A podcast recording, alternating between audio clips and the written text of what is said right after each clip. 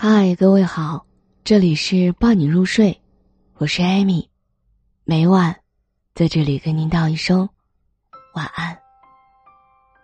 前几天重温《奇葩说》，看到了这样一个辩题：如果喜欢上了一个有对象的人，要不要去告白？最后正方获得了更多的支持票数。但是如果在现实生活当中真的碰到了这样一种抉择的话，我想。大多数人还是会选择沉默吧。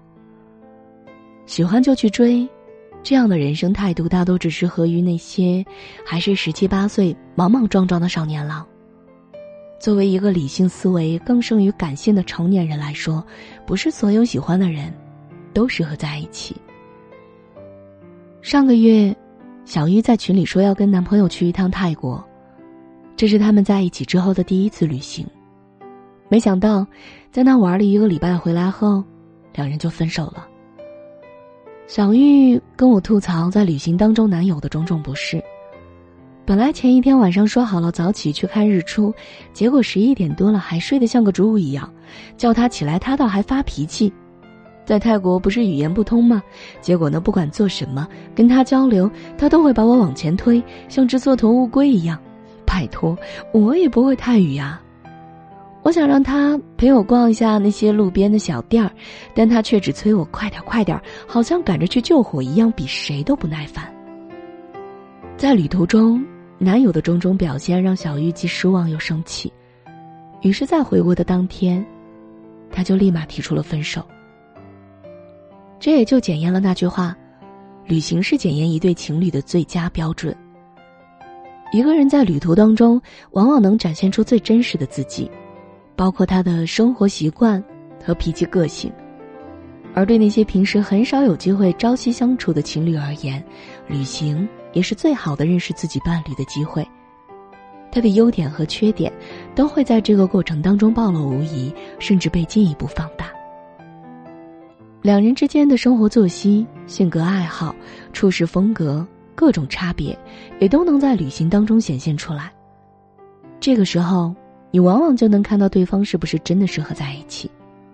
毕竟，一个礼拜的共处都不能忍受的话，将来三年、五年乃至几十年，又该如何坚持下去呢？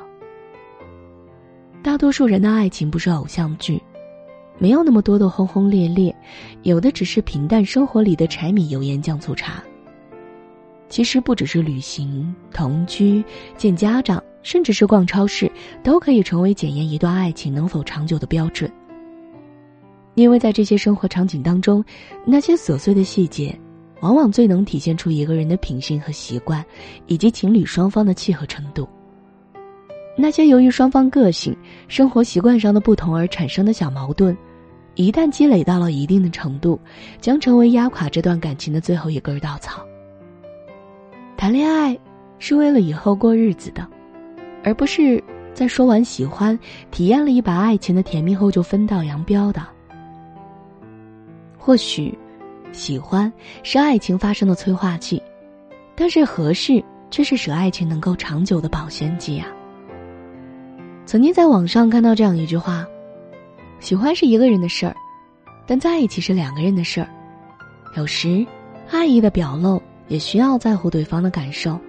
尤其是当你们处于另外一种情感关系的时候。表弟之前和我聊过他的感情问题，他喜欢了一个女生三年，但是却一直都不敢开口，因为那个女生是他最好的朋友。他说：“我到底该不该和他告白呢？我觉得如果再不说，他可能就要成为别人的女朋友了。但是我又担心和他说了之后，我们会连朋友都没有的做。”我告诉他：“既然你这么在意这个女孩子的话，那就不要说出来，因为这样的告白，其实是把一个非常难的问题推给了对方。做恋人或许是郎有情妾有意，但若选择继续做朋友，其中却已然生出隔阂，再无法像之前那样的亲密无间，最坏的一种可能便是成为彼此最熟悉的陌生人。”但如此一来，你们的友谊便彻底决裂了。